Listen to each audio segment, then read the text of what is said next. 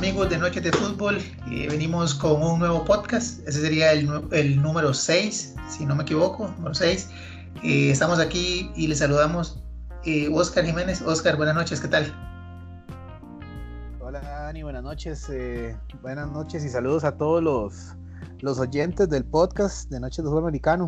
Eh, espero que esté bien por allá y aquí una semana más con, con contenido de fútbol americano. Entonces esperemos que, que sea el agrado de, de ustedes. Exacto, ese es el objetivo, poder llegar a cada uno de esos aficionados que son fiebres del fútbol americano y compartir un poco de información que ha sucedido durante la semana. También nuestro compañero Diego, pero Diego, eh, vamos a ver si se logra unir más adelante. Si no, pues estaríamos nosotros dos. Eh, Oscar, comenzamos si querés con los temas. Eh, hoy venimos con tres temas. El primero es la lista de jugadores. Bueno, antes de eso vamos a hacer un, una pequeña introducción. Hace unas semanas la NFL y la Asociación de Jugadores se reunieron y llegaron a un acuerdo respecto al eh, protocolo COVID. Entre otras cosas, se le dio la oportunidad a los jugadores de escoger jugar o no jugar definitivamente la temporada 2020 por riesgo o miedo, cualquiera de las dos, de infección de COVID. Entonces, hay algunos jugadores que decidieron no jugar. Eh, esto fue la fecha límite para tomar ese, esta decisión fue el jueves pasado, jueves 6 de agosto, a las 2 de la tarde, hora de Costa Rica, me parece. Y del total de jugadores, 69 tomaron la decisión de no jugar. ¿Qué te parece? Eh, bueno, fue. Es un grupo inclusive menor de lo esperado. De hecho, me parece que fueron más bien 67, si no me equivoco, para la, fe para la hora límite. Fueron 67 jugadores en total de todos los equipos que, que decidieron no jugar. Eh, pienso, como te digo, repito, es un porcentaje bastante bajo. Pensaba que iba a ser una cantidad mayor de jugadores que iban a, a detractar de la temporada. Sin embargo, si hacemos el análisis en números, es un porcentaje relativamente bajo porque son 69, poniéndole que son un poquito más de un equipo completo. Pero ahorita hay 80 jugadores por equipo promedio en, en esta parte del off-season. Eh, tienen, tienen sus razones, tienen su, sus motivos, unos ya por, por temas, muchos de, de por respeto a, por más bien evitar enfermarse, por prevención. Eh, ahí hablamos de, de, un caso, por ejemplo, de uno de los jugadores de, de, los Chiefs de Kansas City que decidió ejercer su carrera como doctor y ayudar en ese frente. Eh, hay otros que simplemente quieren hacerse un lado por, por tema de familia. Entonces, se les respeta la decisión, aunque igual siento que por dicha, pienso yo por dicha, es un número bajo y hay uno que otro que es jugador, se puede decir importante, pero no estamos hablando, por ejemplo, de jugadores a lo Patrick Mahomes, Lamar Jackson, un Adrian Peterson que estén decidiendo no jugar, ¿verdad? O sea, son jugadores como tal vez de, con cierto rol, pero no con tanto reflector encima. Sí, definitivamente. Vamos a ver, eh, un, un, equipo normalmente está formado por 53 jugadores. En ese caso, tienes razón, son 67 la lista final. Estamos, estamos hablando que es más de un equipo en cantidad de jugadores. Ahora bien, no todos son titulares, para eso es importante aclarar. Y no hay en la lista esas superestrellas, digamos, un, eh, no, está por ahí, mencionaste un Patrick Mahomes, un Russell Wilson, alguien que realmente inclina la balanza en cuanto al, al rendimiento de un equipo. ¿verdad? Sin embargo, si hay jugadores importantes en esa lista, no, no necesariamente todos no son titulares. Vamos a ver un pequeño resumen de esos jugadores, de los 67. Ya casi vamos a ver por equipo cómo estuvo la, la distribución, pero les doy una idea. Por ejemplo, el linebacker de los Jets, CJ Mosley, se quedó fuera. Eh, también el running back de Kansas City, eh, ¿cómo se llama? Demian, Demian Williams. Demian Williams, correcto. Eh, también decidió no jugar. Vamos a ver, Demian Williams tiene, revisando acá las estadísticas del año pasado, corrió 111 veces para un promedio de 4.5 yardas por acarreo. Eso le llevó un total de 498 yardas en la temporada. Nada mal para un jugador. Y sin embargo, bueno, eh, lo pierden los Kansas City para esta temporada entre otros jugadores. Vamos a seguir repasando esa lista. En los Patriots, que ya casi vamos a ver, por cierto, por equipos, eh, tenemos al linebacker Donta Hightower, linebacker pues líder de la defensa, que ese sí les va a hacer bastante falta. Eh, otros jugadores como Dane Funches de Green Bay se queda fuera. Eh, vamos a ver por acá otro jugador importante. Travis Benjamin, un wide receiver de los 49ers, también queda fuera. Bueno, entre otros jugadores, estos son los más, eh, los que más van a extrañar esos equipos en la temporada 2020. Oscar, ¿cómo ves la distribución de los equipos, esos equipos que perdieron más jugadores y los que no se vieron tan afectados? Eh, hay gente que puede pensar un poco como tal vez de forma maldosa por el equipo que tal vez tuvo más bajas, porque de hecho, por ejemplo, el equipo con más bajas en, este offseason de los que decidieron no jugar, justamente son los, Patriots, que tienen 8, 8 jugadores que se dieron de baja.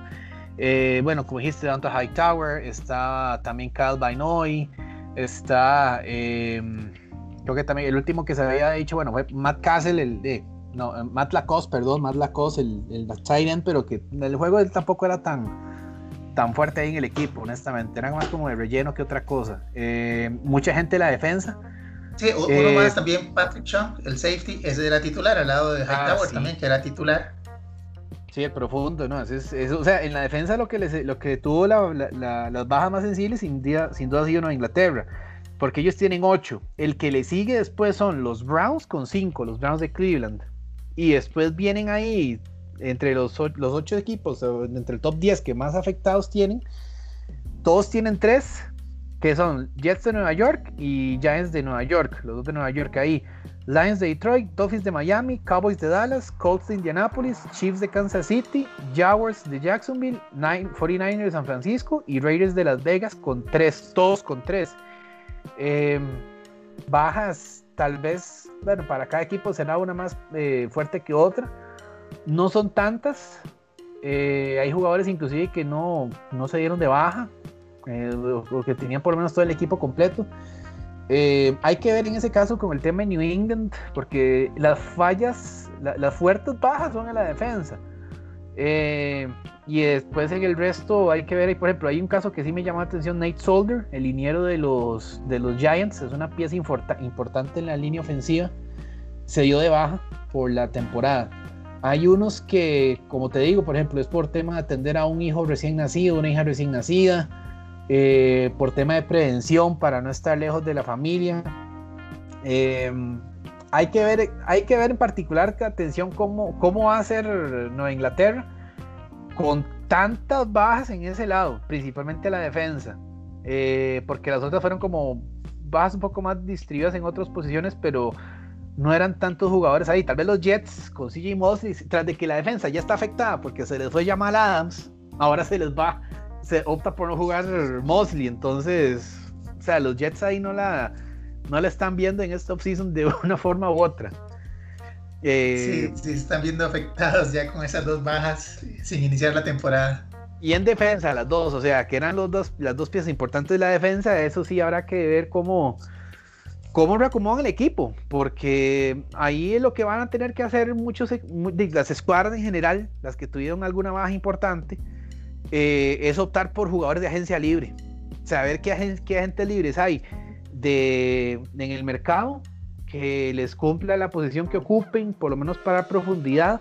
No necesariamente que sea titular, pero si es el caso de que rellenen ahí con titulares de, agencia libre que tengan tope salarial, ¿verdad? Que eso es importante, que ya con el tope salarial ahí hay un detalle importante. Los jugadores que decían no participar en, el, en la temporada el salario que reciben, por decirte algo, si son 5 millones por un jugador X, se le va a tener que pagar el otro año junto con el salario del otro año, pero esos 5 millones que, no, que tenían pensados para el salary cap, más bien lo, agrandan para este año. Entonces son 5 millones a favor este 2020 para las escuadras de, de, los equipos que tengan en ese caso jugadores que decían no jugar esta temporada. Entonces tienen esa ventaja, le aumenta el colchón en tope salarial, tienen que ver cómo refuerzan con agentes libres que les sirvan en general, eso aplica para todos.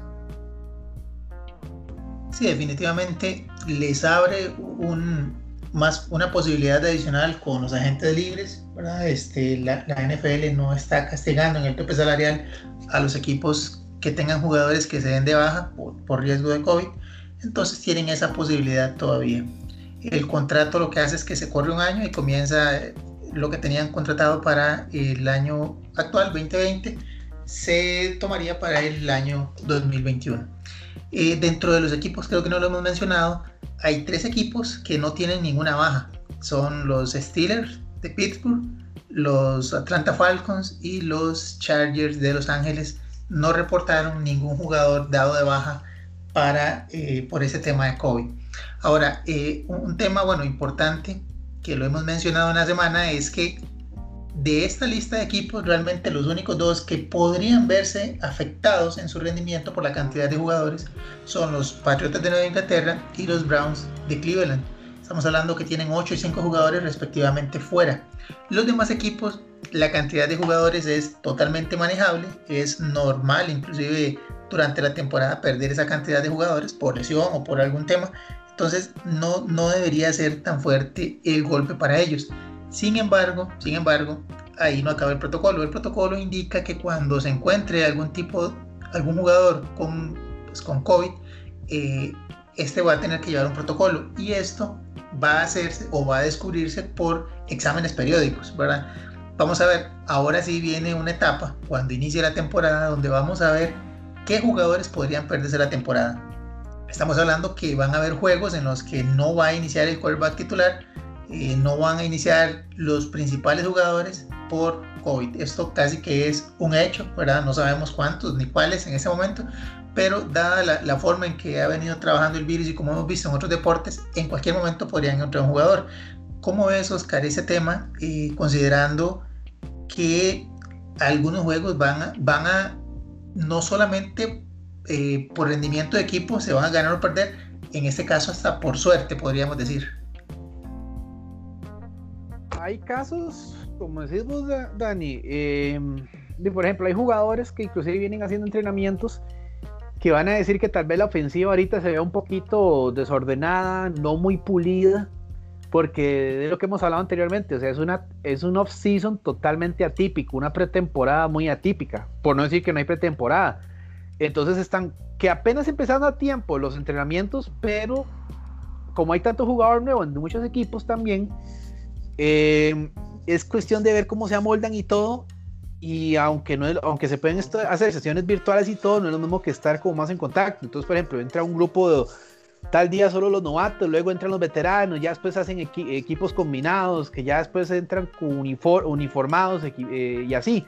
Entonces, puede ser que tal vez el ritmo y varios jugadores nuevos en los equipos como estén acoplándose a un nuevo sistema, un nuevo esquema, llámense novatos o llámense jugadores veteranos que vienen de agencia libre, puede ser que hasta después le vayan agarrando el ritmo. Entonces, y eso se hablaba inclusive cuando ya la temporada eventualmente arranque, que tal vez los primeros partidos no sean tan vistosos eh, a nivel de juego por el hecho de, cómo se ha dado la preparación de, los, de las actividades de equipo para, para cada escuadra. Entonces, no es de extrañarse que no se vean partidos tan vistosos al inicio. De que van a hacerlo, se van a pulir y más son pocas las escuadras que, que, no tuvieron bajas del todo. Eh, inclusive jugadores que por el hecho de que ya pierden un linebacker o un tackle derecho, cosas así, tienen que buscar a alguien más en la agencia libre. Entonces, que ese agente libre se acople al nuevo sistema y a tener química con todo el resto del equipo. Entonces no sería nada raro ver tal vez, no sé si llamarlo partidos accidentados, pero sí eh, partidos que tal vez sean como un poco de suerte para unos o, no tan pulidos para otros por el hecho de, acoplarse a un nuevo sistema del que venían preparados. Puede ser eso. Claro, definitivamente. algunos que se piensan que van a tener desventaja en, este, en esta temporada típica van a ser aquellos eh, aquellos jugadores no drafteados, ¿verdad? No, seleccionados en el draft, que fueron contratados posterior al draft, porque normalmente estos jugadores se tienen que mostrar en pretemporada, se tienen que mostrar en los entrenamientos y ahora con entrenamientos limitados, sabemos que ya los equipos comenzaron sus, entrenamientos, pero son limitados en cuanto a cantidad y, cuáles jugadores están juntos en el campo. Entonces se dice que estos jugadores van a tener una desventaja con respecto a los veteranos o a los agentes libres que contraten. Eh, podría darse en esta temporada. Bueno, le aprovechamos y le damos la bienvenida a Diego. Buenas noches, Diego. ¿Qué tal? ¿Cómo están, compañeros? Todo bien, todo bien, todo bien. Estoy ahí las disculpas del caso. Tuve unos problemillas ahí con el internet para, para conectarme, pero ahí al final se logró y aquí estamos. No te preocupes. Eh, Diego, ¿qué, opinión te merece eh, ese tema de los jugadores que han optado por no participar en la temporada 2020? por riesgo de COVID. Estamos hablando de 67 jugadores. Eh, me parece de que es algo raro, ¿verdad? Nunca nadie ha vivido una situación como la que estamos viviendo ahorita. Este, y, también hay que respetar las decisiones de cada jugador, ¿verdad? Este, cada, cada uno tiene sus motivos y, su porqué este, de, de, no, de no querer incorporarse a esta temporada.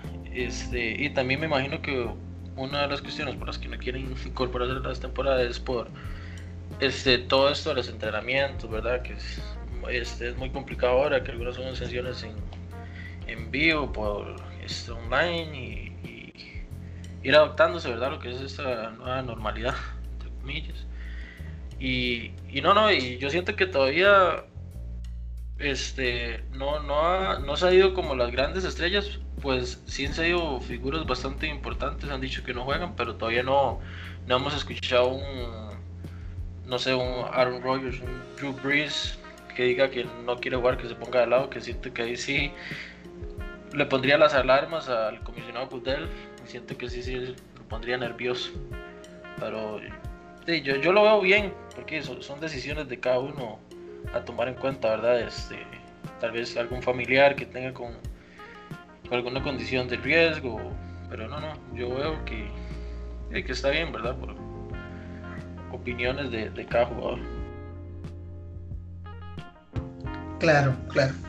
Ok, bueno, tal vez para ir cerrando ese tema, eh, les quería consultar, ¿ustedes consideran que esa temporada, por el hecho de que jugadores decidieron voluntariamente no participar, y por el riesgo de aquellos que se contagien durante la temporada eh, no, jueguen algunos partidos o varios, ¿verdad?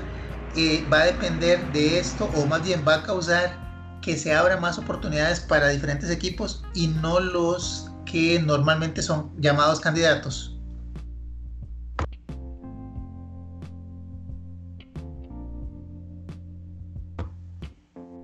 Si quieres vos, Diego, adelante. Este. Uy, qué complicado. Este, si quieres la voz, Oscar. Em, bueno, como le estaba comentando Dani anteriormente, habría que ver cómo entran los equipos en ritmo. Eh, no van a entrar afinados, no van a entrar así bien pulidos tal vez en la temporada como tal. Eh, sí, con el, tema de los, de los jugadores undrafted es también otro tema aparte porque salen muchas sorpresas que son reclutados fuera del draft que y la pretemporada donde tenían la oportunidad de pulirse. Tal vez algunos, la ventaja es que los escuadrones de práctica van a ser más grandes, de ahí puede tal vez eh, sumergirse uno ahí, entrar de panzazo, como dicen, al escuadrón de práctica. Eh, que tal vez hay alguna sorpresa ahí. No me, no me aventuraría propiamente todavía por el hecho de que unos han, por no decir que todos los equipos han estado en la misma condición. Ahí depende más que todo de los jugadores que les esté haciendo falta, que hayan optado por no jugar y qué tan importantes sean para el equipo. Entonces, sorpresas siempre van a haber. Dada esta temporada, este offseason tan atípico, hay que ver quién logra acoplarse, dadas las bajas que vayan a tener unos más que otros y ver cómo eh, estructuran todo. La verdad es esa no, no pensaría ver si tal vez a uno le afectar más que a otro. No necesariamente, puede que sí, pero no, no, no haría tanto pronóstico yo por ese lado todavía. Muy bien. Bueno, ese fue el tema número uno que teníamos para esta semana, jugadores que decidieron no participar en la temporada por riesgo de COVID. Eh, esta semana surgió una noticia, compañeros, acerca del quarterback Matthew Stafford, quarterback titular de Detroit, de los Lions de Detroit, donde fue colocado en una lista de reserva COVID-19. Vamos a ver, esto es diferente a lo que hablamos anteriormente. Anteriormente eran jugadores que voluntariamente decidían no participar. En este caso es porque a raíz de exámenes realizados, eh, uno de ellos salió positivo y hay un protocolo a seguir con esos jugadores. Eh, Matthew Stafford, bueno, fue colocado en esa lista y debe cumplir un tiempo y una serie de requisitos para regresar al equipo principal y poder eh, participar en entrenamientos o iniciando la temporada. ¿Qué les parece esta noticia? Este, a mí me parece este, bastante importante, de verdad, también los, protocolos que está tomando este, la NFL en todo esto, y no solo la NFL, ¿verdad? Los, equipos en, general. Y este, y, este, y este caso de Matthew Stanford que salió falso positivo, que fue como las alarmas a, que los Leones de Detroit se, fueran todos contagiados, pero por, por dicha dio falso positivo y tomaron las medidas del caso, las prevenciones con tiempo. Este, recordemos que el problema de este virus es que es muy contagioso, muy fácil de contagiar.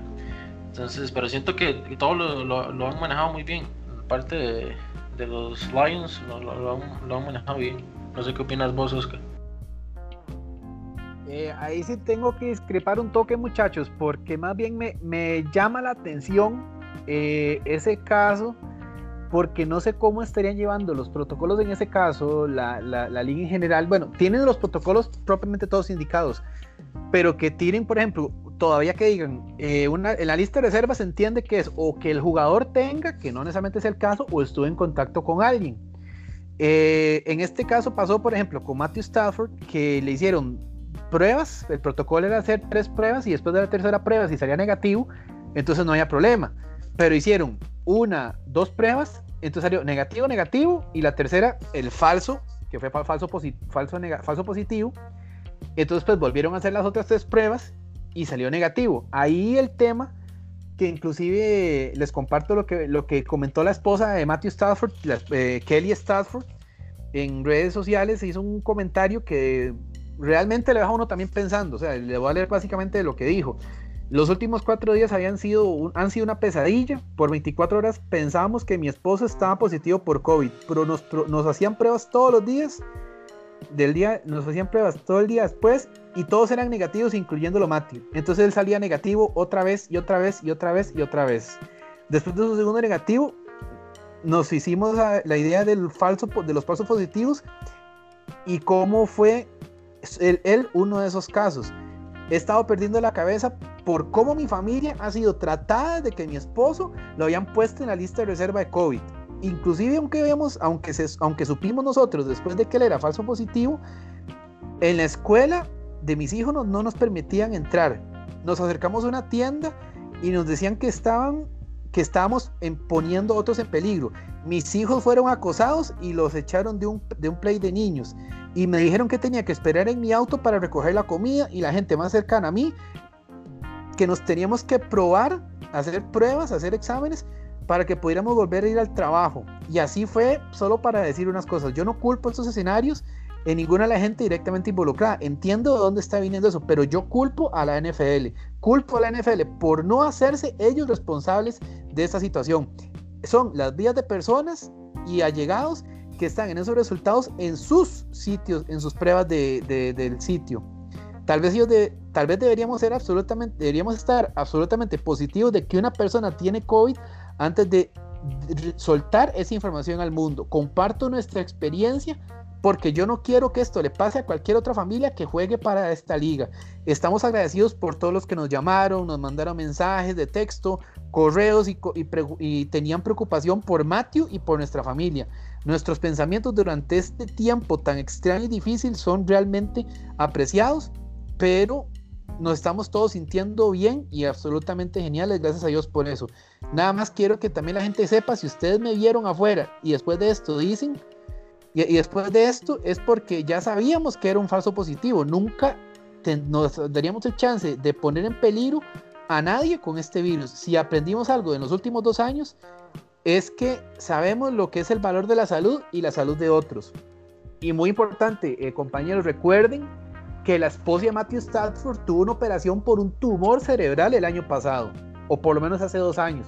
Entonces, lo que es en la parte de salud, en esos temas en la familia Stafford, han sido muy de peligro. Y las palabras que dijo ella son palabras, se puede decir que fuertes, porque veámoslo por este lado, cómo, cómo, cómo se aseguran de que la prueba esté completamente y un falso positivo, sabemos lo que conlleva. Aislamiento a la gente, tiene que estar eh, eh, en esta parte que no va a poder ejercer eh, como jugador y, la gente va a pensar que está poniendo en peligro arbitrariamente. Entonces, entiendo la molestia de ella y apruebo parte de lo que dice ella por el aspecto de que diga que la liga tiene que ser responsable y verificar que en efecto las pruebas se hagan como tiene que ser y que los resultados sean concretos. Porque si me dicen positivo, positivo y luego no, o sea, ahí, ahí, Sí, ahí sí concuerdo con, con, vos que manejaron muy mal la, información. Porque, como ella dice, la verdad es que también es feo que, de que ya no tenga el virus, pero ya, ya de la sociedad en cierta manera ya la tenga tachado, ya los tenga tachados, ¿verdad?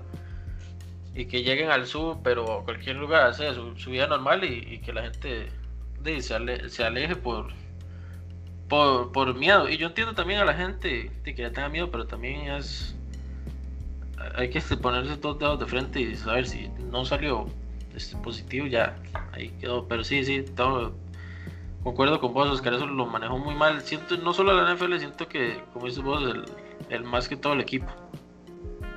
Sí, hay un, vamos a ver, hay un tema acá importante y es que se debe manejar un, principio de privacidad médica, ¿verdad? Eso quiere decir que no, no están autorizados, creo que no están autorizados a informar cuáles jugadores tienen o no tienen COVID. Sin embargo, sin embargo, esta información va a ser muy complicada de manejar en privado porque estamos en, temporada baja y se pudo haber manejado mejor este caso definitivamente. Pero imagínense cuando venga la temporada y en, el último entrenamiento previo a un juego no aparezca en el campo un Russell Wilson, un JJ Watt, ¿qué va a decir la prensa? Tiene COVID o no aparezca en el juego. Y lo único que van a poder decir es que está en una lista de reserva, ¿verdad? O sea, está lesionado o pudo haber sido cualquier otra cosa.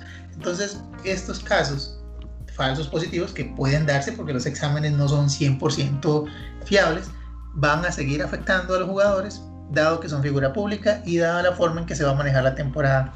Por ahora, en temporada baja, definitivamente se pudo haber manejado mejor, pero durante la temporada esto es un hecho que se va a manejar igual. Jugador que no aparezca en un, en un entrenamiento, en un juego, simplemente va a considerarse como enfermo con COVID y ya lo van a comenzar a juzgar, tenga o no lo tenga, ¿verdad? Entonces, eso me parece que va a ser un problema bien grande durante la temporada. Sí, igual recuerden el caso eh, de que, por ejemplo, en la, en la, semana también se había puesto a Gardner Minshew, el mariscal de los Jaguars, en lista de reserva, reserva slash COVID. Lo pusieron por el tema de que estuvo en contacto con alguien. Al final, él salió que no tenía. O sea, ni es que no le reportaron, hay jugadores que han puesto en reserva, otros que ya dijeron, sí, este tiene, tiene COVID, o son muy pocos los que han tenido COVID de momento. O sea, si hacemos el análisis, por ejemplo, que son, creo que eran como 72 jugadores que habían salido positivos de COVID en las últimas pruebas que han hecho, pero lo que es en porcentaje del equipo de toda la liga es poco. O sea, el punto es que hacen reserva y luego el mismo, bueno, en su momento Garner Minshew hizo como broma diciendo de que el COVID lo vio de largo y luego siguió directo así, hizo él eh, comentar esta semana, que estuvo en reserva, pero no, no demostró, o sea, no, no, lo tenía, simplemente no lo tuvo, por dicha. Pero en este caso, Matthew Stafford es un poco más delicado porque ya ahora puede generar inclusive que jugadores me digan, bueno, ¿qué tan seguro estoy de que en serio sí lo tengo? Que ya los jugadores se cuestionen por protocolos de pruebas, ok, asegúreme usted de que en efecto lo tengo, porque eh, no, no, tengo síntomas, no me siento mal. Eh, y vea lo que genera lastimosamente esa reacción no solo con los jugadores, sino que lo llevan ya otras personas en contra de la familia, que no están involucrados propiamente, o sea, sí están involucrados, pero o sea, ellos no tienen esa culpa. Y vean, por ejemplo, porque al final por dicha salió que no tenía nada. Pero lo que es eso, esas pruebas, yo siento que tiene que ser muchísimo más meticulosa y estar con toda la certeza, un 100% de que, de que el jugador tiene o no tiene. Así de sencillo, me parece. Compañeros, y una, y una pregunta. En el caso de Ezequiel Elliott, eh, él sí había dado como positivo, ¿verdad? Desde un principio, cuando lo anunciaron. Mira, no, no, recuerdo el caso, pero ya, ya lo vamos a revisar acá. Un segundo para ver. Me, me, parece que sí, me parece que sí, había, que sí había dado y que él le había dicho que no tenía. O sea, que no tenía síntomas, que se sentía bien. Sí, era sintomático. Sí, me parece que yo creo que inclusive lo habían puesto tal vez en la lista antes de, que sacaran esa lista de, de, reserva COVID. Y de momento no he escuchado, por lo menos, que estuviera con más, más problemas de eso. Pero sí, él en su momento fue uno como de los que sonó como más, como de los más sonados. Por lo mismo, él junto con otro grupo de jugadores de, de Texas, de los Texans más bien. Sí, sí, justamente eso fue, bueno, el 24 de junio salió una noticia eh, donde él, bueno, él lo comentó públicamente que sí tenía COVID, mencionó inclusive eh, cuál ha sido su experiencia, cómo se sentía, cuáles síntomas tenía y también indicó que no había sido tan malo, tuvo algunos pocos problemas para respirar, pero realmente le pasó muy rápido, no, no estuvo mal en ningún momento, entonces sí, sí lo confirmamos que Ezequiel Elliott tuvo COVID, bueno, él mismo lo confirmó y realmente no, no fue tan, tan grave, por dicha, eh, pareciera que lo pasó eh, bien, sí, superó la enfermedad bien sí, sí. No, es que me, me recordé ahorita que, que dijeron de Minshew, pero me recordé que Ezequiel Elliott como que dijeron una vez y no volvieron como a, como anunciar más nada, ¿verdad? Como que ya había como recuperado, sino como, como que hasta ahí quedó el, el caso de Ezequiel. Creo que sí, todavía no hay como novedad de que esté recuperado, por lo menos a lo que, a lo que he estado viendo. Porque sí fue de los que había sido diagnosticados, pero no. Por lo demás ahí no, no han dicho nada más y él se ha sentido se ha sentido bien, pero no, no han dicho nada como que estuviera ya librado. Igual es de dar más seguimiento eh, por ese tema. Aunque sí han dicho que todavía no puede hacer eh, trabajos de equipo. Y eso fue ya inclusive después de que, de, que, había, decidido, de que había salido la publicación de, de eso. Pero igual, igual, es de darle seguimiento, porque de ciclo todavía no se ha dado más. Por lo menos no hay más más información en ese lado, pero sí estaba en esa lista de, positivos como tal, no de reservas, sino que como tal de positivo. Ah, ok, sí, sí, sí, sí, correcto. Él estuvo confirmado como positivo por él mismo, porque realmente a los jugadores pues, pues tienen que mantener la privacidad, ¿verdad? De, su salud, pero los que quieren hacerlo público lo hacen y él, él lo hizo público. yo creo que ya está bien, ¿verdad? Porque acordémonos que COVID normalmente hablan de dos semanas, este, esta noticia fue el 24 de junio, ya pasó más de un mes, por lo tanto ya debería estar bien de vuelta. Bien, Vamos a ver cómo se hace seguimiento, nada más. Sí, sí, e, eso es importante, cómo, cuál es el protocolo para sacar a los jugadores de ese, de ese estado de, aislamiento y regresar a, a, su equipo. Eso creo que no está todavía muy claro. Eh, bien, vamos cerrando ese tema. No sé si quieren agregar algo más con el caso de Stafford, eh, la NFL y el protocolo COVID o pasamos al siguiente tema? Podemos pasar, de momento nada más esperemos que, pienso yo que la liga tiene que pulirse más con esa información, con los resultados y que lastimosamente, o sea, que lo hagan bien para que lastimosamente no pasen estas situaciones con, ni siquiera con el jugador directamente, sino con la familia y la gente involucrada a él.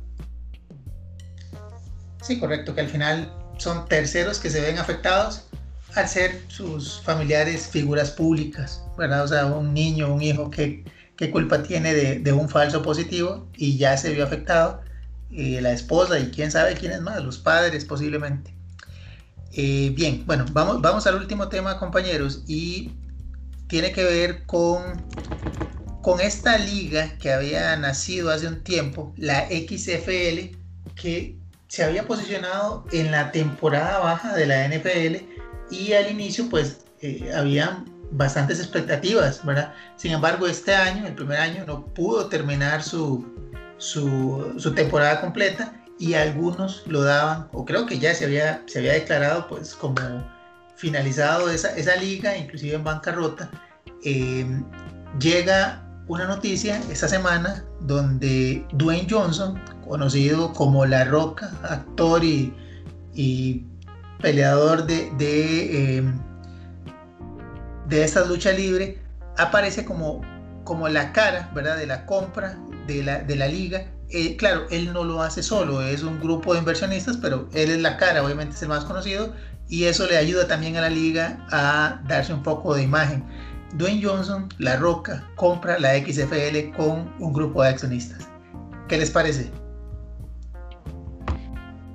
Este, lástima que, que cancelaron la XFL. Bueno, ahora creo yo que la vamos a volver a reír porque para los que les gusta este deporte, cuando terminaba la NFL siempre queríamos seguir viendo más sobre el deporte y, llegó esta liga eh, nueva con reglas y, cosas diferentes. Lástima que, canceló. Y un intento más fallido de Vince McMahon, el dueño de la W, porque por años, por años ha estado intentando darle la pelea a la NFL y nunca lo ha logrado. Y, ahora llega la, la Roca, que más que conocido en el mundo de la lucha libre, en la W, una superestrella. Y ahora en las películas de como mejor actor pagado. Y llega y compra la liga. Yo espero que, que la revivan y que dure bastante, la verdad.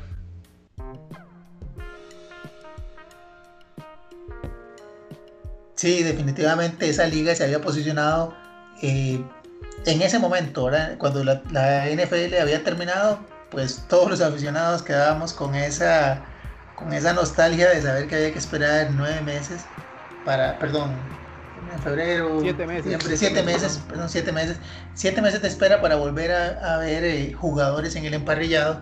Llega la XFL como una opción para entretenernos y eh, al momento que se acabó la temporada pensamos que no teníamos más opción. Ahora revive con esta compra. Ahí es un dato, hay, bueno, hay mucha información interesante de, esa liga, porque bueno, recordemos, para tal vez algunos fans que no hayan escuchado de ella, la primera versión de la XFL, propiamente también por Vince McMahon, había, había nacido en el 2001. Eh, no, no, duró, no duró mucho porque lastimosamente hicieron una mezcla en ese momento eh, de lucha libre en, en, la parte del storytelling de guiones ahí mezclados con fútbol americano. Entonces contaban como historias tipo lucha libre detrás de, de escenas. Entonces eran muy sin gracia, las ligas eran, eran más violentas por ese lado y era menos enfocada en el, en el fútbol americano. Esta nueva versión, el mismo Vince había anunciado en el 2018, a final, a inicio de 2018, que la liga iba a volver, pero él mismo dijo, enfocado en el deporte como tal, como tiene que ser. Ocho equipos, conferencia este, conferencia oeste, 4 y 4, eh, hacer, la regla, hacer las reglas más dinámicas, hacer un cierto cambio de reglas, eh, y la liga estuvo, tuvo mucha respuesta positiva al inicio porque era diferente, o sea, el nombre era el mismo, pero era otra liga completamente diferente, equipos nuevos, no los mismos del, 2000, del 2001, y tuvo muy buena, muy buena respuesta del público. Tal vez los estadios no estaban tan llenos al inicio, pero sí hubo gente que ex NFL, ex college, y lastimosamente se fue en temas de bancarrota, pero eso fue también por lo del COVID. Y eso fue parte de las ligas que afectó en el momento. Con lo que se había declarado en bancarrota después de esa parte, como al mes, y ya ahora, cuando estaba en venta, el único accionista, por así decirlo, el único oferente fue, fue The Rock, justamente con ese grupo que se llama Redbird Capital Partners, que son una asociación privada donde también está la ex esposa de él, que se llama Dani García, que es una también involucrada en el deporte. Ella también, de hecho, creo que es entre fisicoculturismo o fitness que hacía, que hace. es la socia de él en el negocio.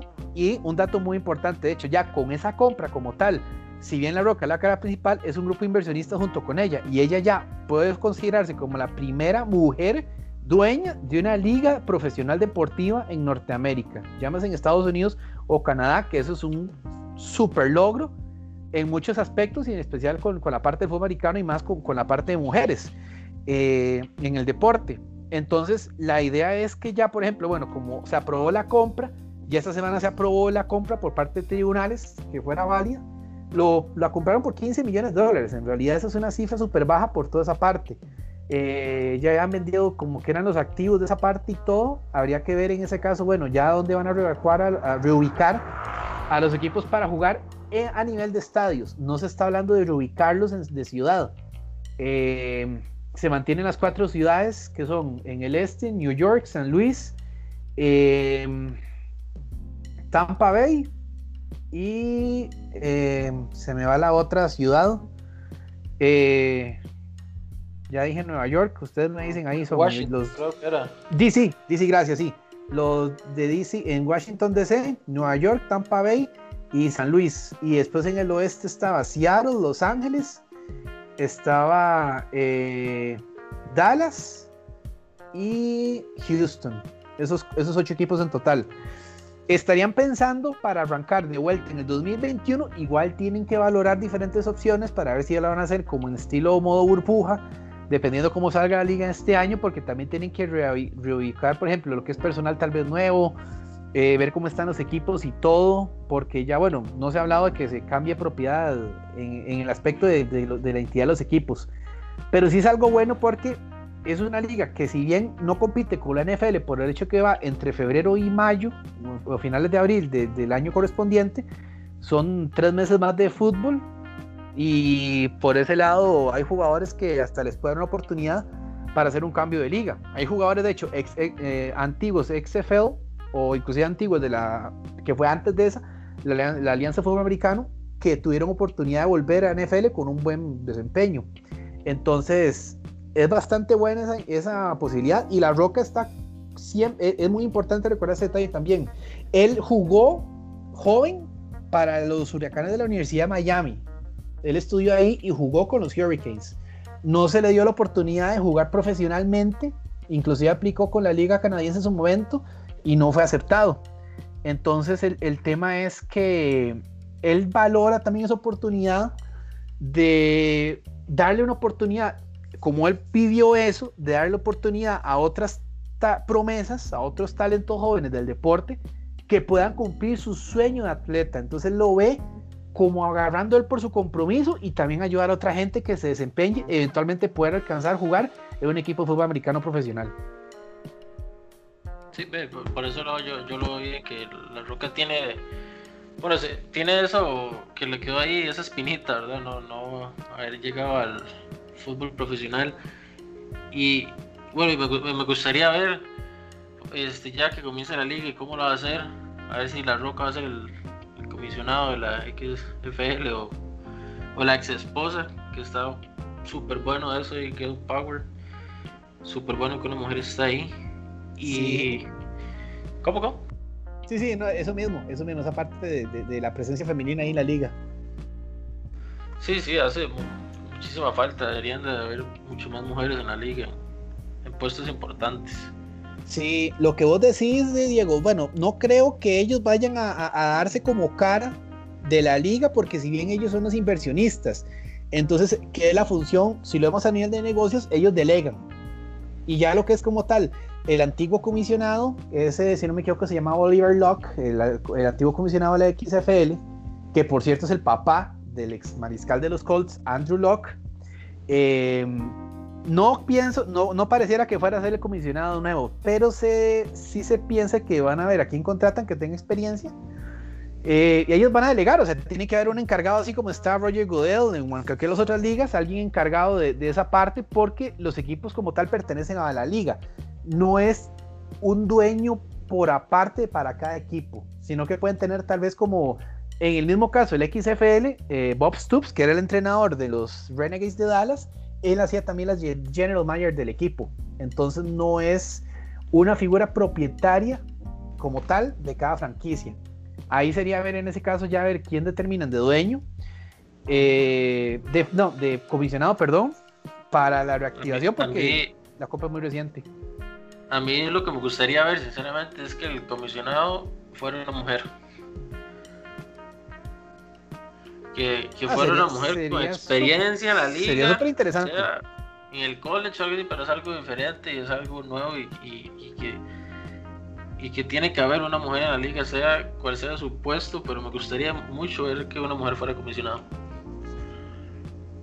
Es una buena oportunidad, es una buena oportunidad y, hay que ver inclusive también la, recepción de la gente fue bastante positiva, porque también el, juego como tal de la, de la XFL era más dinámico, el reloj de tiempo por jugada era más corto, las, las jugadas, por ejemplo, no había patadas de punto extra, no sé si ustedes lo recuerdan, sino que cuando, ah, anotaban, cuando anotaba un touchdown, había oportunidad de ir por uno, dos o tres puntos, pero no por punto, no por patadas, sino por tierra. Entonces lo que cambiaba la posición era desde donde quisieran hacerlo, si era la yarda 2, de la yarda 5, la yarda 10, si lo hacían la yarda 10, entonces hacían 6 puntos, y si anotaban esa, esa de 3, 9 puntos. Entonces permitía una configuración de marcadores muy interesante. Que eso es lo que quería hacer la liga, hacerlo diferente y, no y romper un poco cierta monotonía que podrían decir que también en ese caso Vince la promocionaba por ese lado. Pero sí, como Era, una liga Nobel, una liga que estaba recién empezando y se viene el tema de la pandemia, pues complicó mucho el asunto, ¿verdad?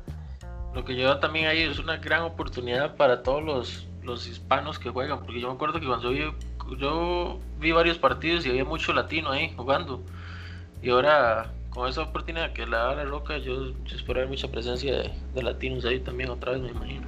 Sí, de hecho, eh, una, el que destacó mucho, que fue el mariscal de los, de los Guardians de Nueva York, eh, se me olvida el nombre, López. Era mexicano, ¿verdad? Sí, de descendencia mexicana, eh, pero él, él, ni siquiera era el titular, ni siquiera era el titular. Él, había otro mariscal anteriormente y él lo, colocaron de banca. Eh, lo colocaron titular de banca, entró él y salió bastante, bastante bien su juego, o sea, levantó un poquito más el equipo. Entonces eso fue lo bueno, que tiene esa, esa opción de, de poder catapultar estrellas en otro momento, tal vez universitarios o que no brillaron tanto en NFL y que pueden resaltar en esta liga porque esa es la idea, buscar talento. Entonces, eh, y hay que ver también en ese caso de pensar en una eventual expansión, no necesariamente empezando ya el 2021, sino que retomen, si es el 2021, hacer la temporada completa, ya después de ahí, hacer eh, un cambio de, una ampliación de franquicia más bien. Sí, eso sería interesante, si ver la, la ampliación de franquicias. Sí, Luis Pérez me parece que era el mariscal de los, de los Guardians, que ese era el, último que había jugado que jugó bastante bien de descendencia latina. Creo que él estuvo, si no me equivoco, creo que él estuvo en los Rams, algo así había aplicado, una vez había leído algo así, o, en los Chargers. Sí, él, es que él estuvo, él aplicó con los, estuvo con los Rams, lo habían contratado en off-season. Y después, eh, bueno, lo cortaron, lastimosamente. Sí, Luis Pérez es el mariscal.